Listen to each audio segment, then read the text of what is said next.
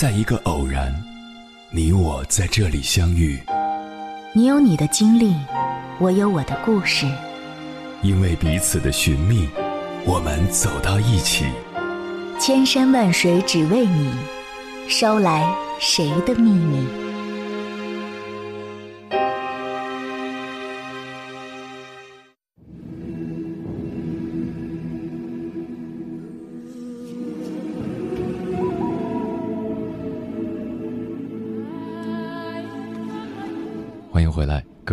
夜行者，这里是正在直播的中国交通广播，千山万水只为你，深夜不孤单。我是迎波，绰号鸭先生。我要以黑夜为翅膀，带你在电波中自在飞翔。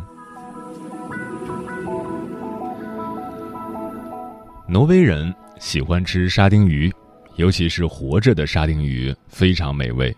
但是，虽然渔民们想了很多办法去改善运输方式，可绝大部分的沙丁鱼还是会在中途因缺氧而窒息死亡。后来，终于有船长想到了一个办法，在装满沙丁鱼的鱼舱里放进鲶鱼。这样做之后，沙丁鱼的存活率大大提高。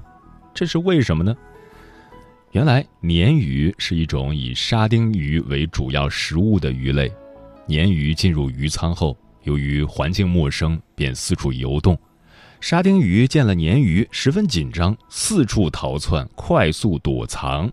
这样，沙丁鱼缺氧的问题就迎刃而解。这就是著名的鲶鱼效应，也是置之死地而后生的典型案例。不仅在自然界。这样的例子有很多，商界大佬中这样的例子也比比皆是。马云、任正非、马化腾等，也都是在经历了人生低谷后奋起创业，才走出黑暗的日子，取得了现在的成就。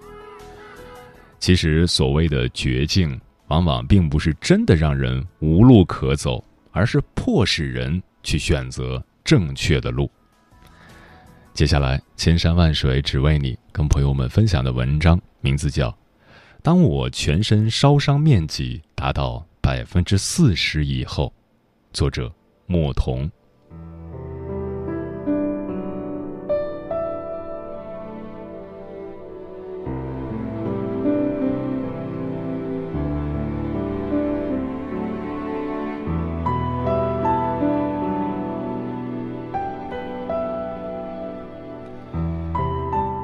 你以后去工地搬砖，都不见得有人要啊。忧心忡忡的母亲对我说的这句话，我永远也无法忘记。五岁那年，邻居不慎将燃烧的酒精炉打翻到我身上，瞬间我就变成了一个火人。当烈火一下子在皮肤上蔓延开来的时候，你甚至都感觉不到太多疼痛。因为表皮传递痛感的神经细胞可能很快就阵亡了。我只记得当时的自己恐慌至极，一边下意识的喊着“妈妈，妈妈”，一边哭喊的朝家里跑去。后面的事情我就不知道了。听说送到医院的时候，基本上已经没有脉搏了。医生说这孩子救不活了。是我那奶奶。扑通一声，给医生跪下了，疯了一样的咚咚咚的直磕头，磕得头破血流，直到医生答应试试看。当我醒过来的时候，就已经躺在了病床上，浑身缠满了纱布。我当时还没有真正懂得我的生活将会发生怎样的改变，虽然那个时候已经看到了父母的满面愁容。躺在医院的那半年，我慢慢意识到我失去了什么。全身百分之四十的重度烧伤，为了防止手脚和身体粘连在一起形成残疾，我被五花大绑，牢牢固定在床上，四肢还要用绳子紧紧的拉伸开、吊起来。时值夏天，那个时候的医院还没有空调，我就这样。全身包裹着厚厚的纱布，任凭汗流如注，一点都动弹不得，一绑就是几个月。可能会变成一个秃头，因为烧伤面积过大，所以要把头皮撕下来，给烧伤的地方植皮。听说连着扒了好几层头皮，毛囊都受到了损伤。长达半年的卧床，和身体的极度虚弱，导致我已经不会走路了。所以，当有一天我偷偷的爬下病床，扶着墙壁，一点一点重新站起来，一步一步挪到病房门口，看到外面正在怒放的火红的鸡冠花时，我觉得，这是我第二次来到这个人世上。当你觉得你已经失去够多的时候，生活还将夺去你更多。为了治病，家里已经花光了所有积蓄。还欠了一屁股债，连房子都快租不起了。我母亲的单位正在分厂里的旧房子，可是政策只允许男职工分房子，女职工不可以。母亲带着我去找厂里的领导，央求再三。说过了，这次分房子只能分给男职工，你就不要再无理取闹了。你、你、你这是干什么？本来领导打算一口回绝掉我的母亲，却被突然发生的一幕惊呆了。我的母亲一把把我拽过来，然后一件件扯掉我身上的衣服，直到我赤身裸体的站在大庭广众之下。我儿子都这样了，我们连个住的地方都没有。母亲指着我说道：“那个时候我才知道，原来我的身体这么丑陋。”丑陋到都可以分到一套房子。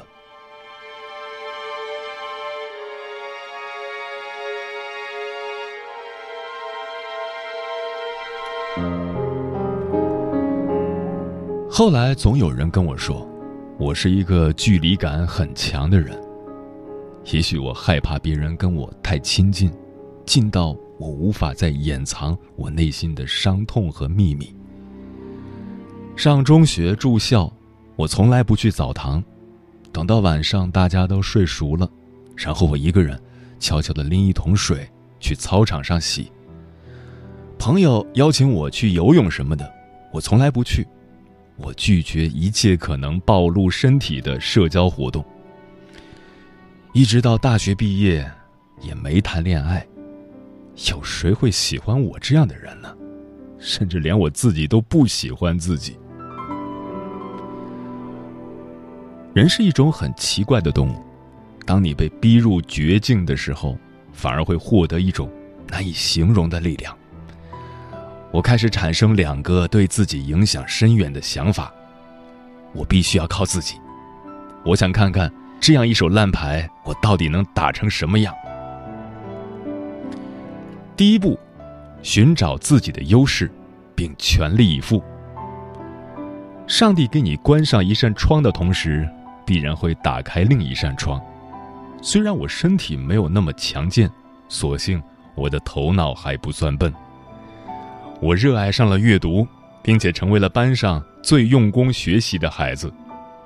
在中饭时间，我是第一个冲出教室的。原因并不是我特别饿，而是这样我就可以省去在食堂排队的时间，我就可以很快的吃完饭，继续回教室看书。在高考前，我会认真制定自己的学习计划。刚踏进高三的时候，我的模拟考只能考四百多分，但按照我自己的节奏，把所有的知识要点整整复习了五遍之后，最终我以六百三十分的成绩考入了中国人民大学。这个成绩比当年清华的录取线还要高五分。第二步，保持一个关于自己的积极信念。我一直坚信，我是一棵向上成长的树，所有的乌云蔽日，只是令我更加渴望光明；所有的风吹雨打，只会让我愈加茁壮成长。当我刚毕业的第一份工作并不顺利的时候，我并没有畏惧。虽然有人在指责和怀疑我的工作能力，但我自己却坚定的相信，我只是需要一点时间去适应、去成长。直到我成为互联网公司的运营合伙人，成为上市公司的高管，这一路挫折太多，但每一次最低潮、最失落的时候，心底都有一个声音：不要怕。要继续向上生长。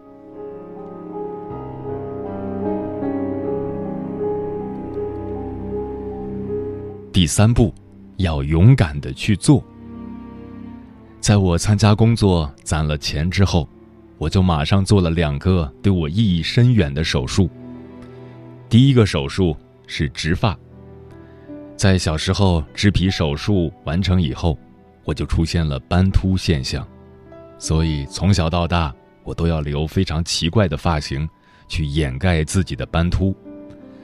做完植发手术之后，我终于可以和其他人一样，选择自己喜欢的发型了。第二个手术是皮肤扩张器手术，这个手术恐怕是全世界最痛苦的手术了，把好皮肤割开，然后埋进去。iPhone 六 Plus 大小的扩张器，扩张器类似于气球，中空的且非常有弹性。之后，就不断往扩张器里面注入生理盐水，把气球越吹越大。这样，你的皮肤最终会鼓出一个足球大小的包，产生了多余的好皮肤。然后，再把疤痕用手术刀切掉，用新生成的好皮肤。缝合在伤口处，这个手术的痛苦，绝非一般人可以忍受。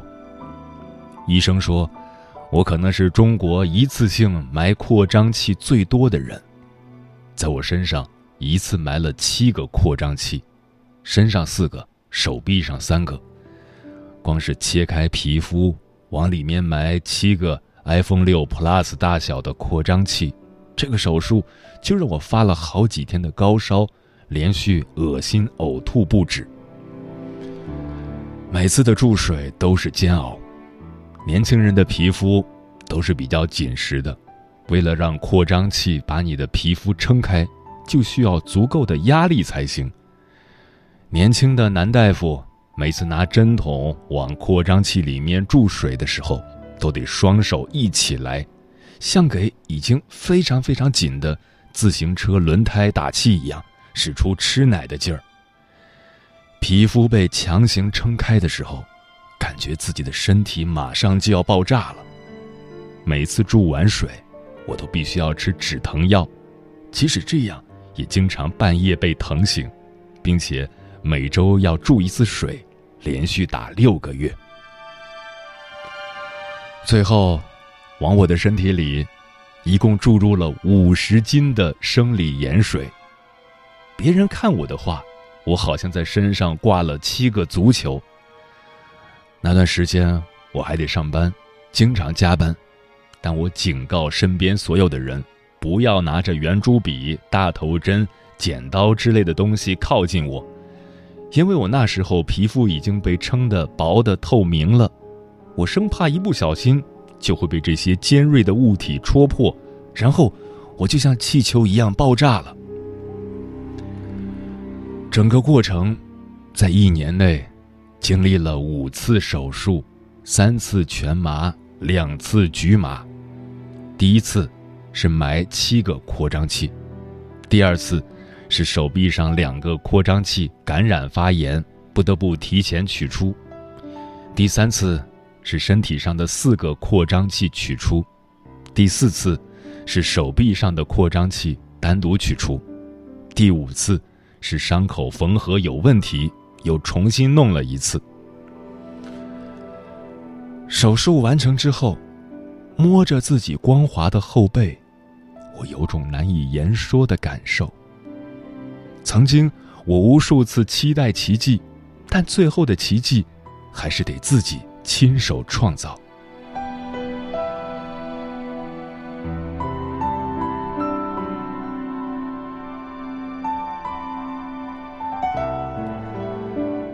第四步学会接纳不完美的自己。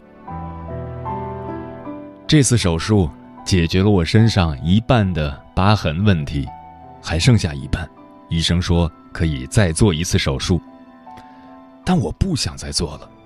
一是因为太痛苦了，二是我觉得没必要了，因为我觉得现在的自己挺好的。谁都做不到完美无缺，我们又为什么要为做不到的事情来反复折磨自己呢？接纳自己，也就是去告别曾经的伤痛，不贪恋过去，不亏待当下。我希望拿出时间和精力去做更多有意义的事。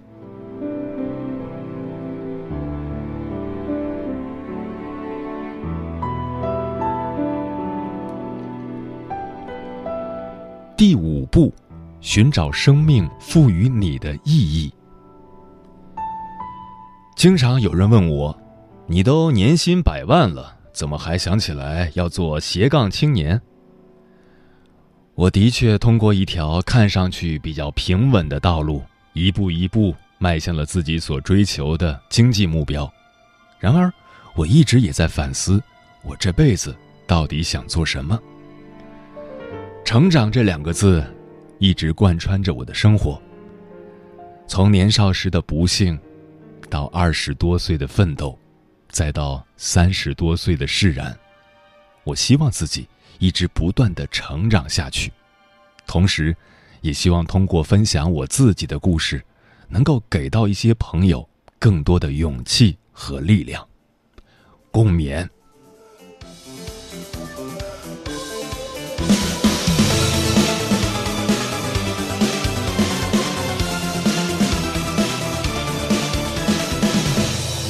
色弥漫前路茫茫，远方的道路早已布满未知迷惘。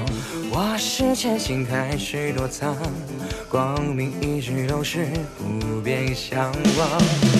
昏沌夜里不见光亮，有你在我身旁，充满无穷力量。选择希望或是绝望，答案是你给我的臂膀。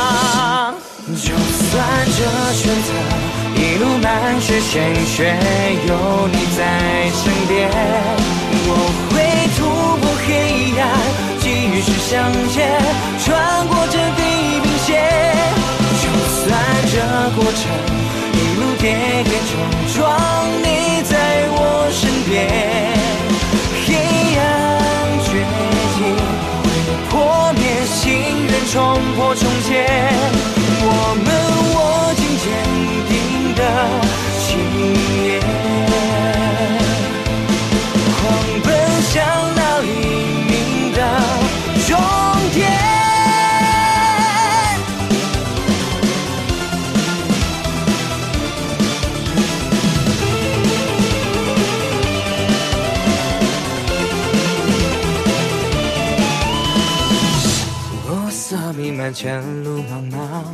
远方的道路早已布满未知迷惘，继续前行开始躲藏，借我一个愿望当作方向，燃烧热血挣脱迷障，能看见曙光，我们不再彷徨。就算跌倒，就算受伤，光明是我们最深渴望。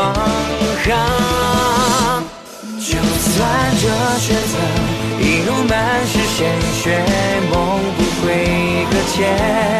不管风雨艰险，坚定向前，冲破那终点线。就算这过程一路跌跌撞撞，你们在身边。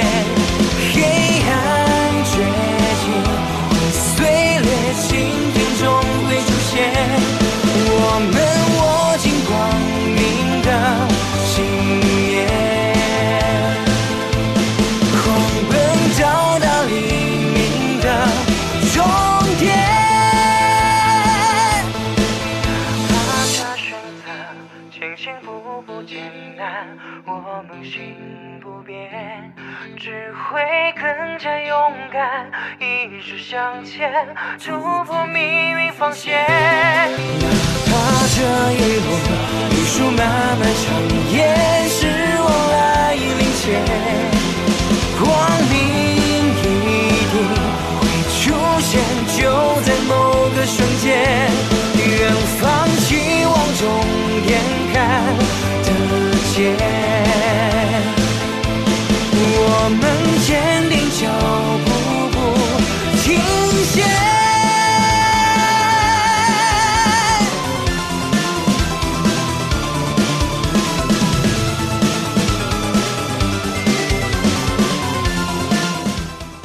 如何面对人生的绝境？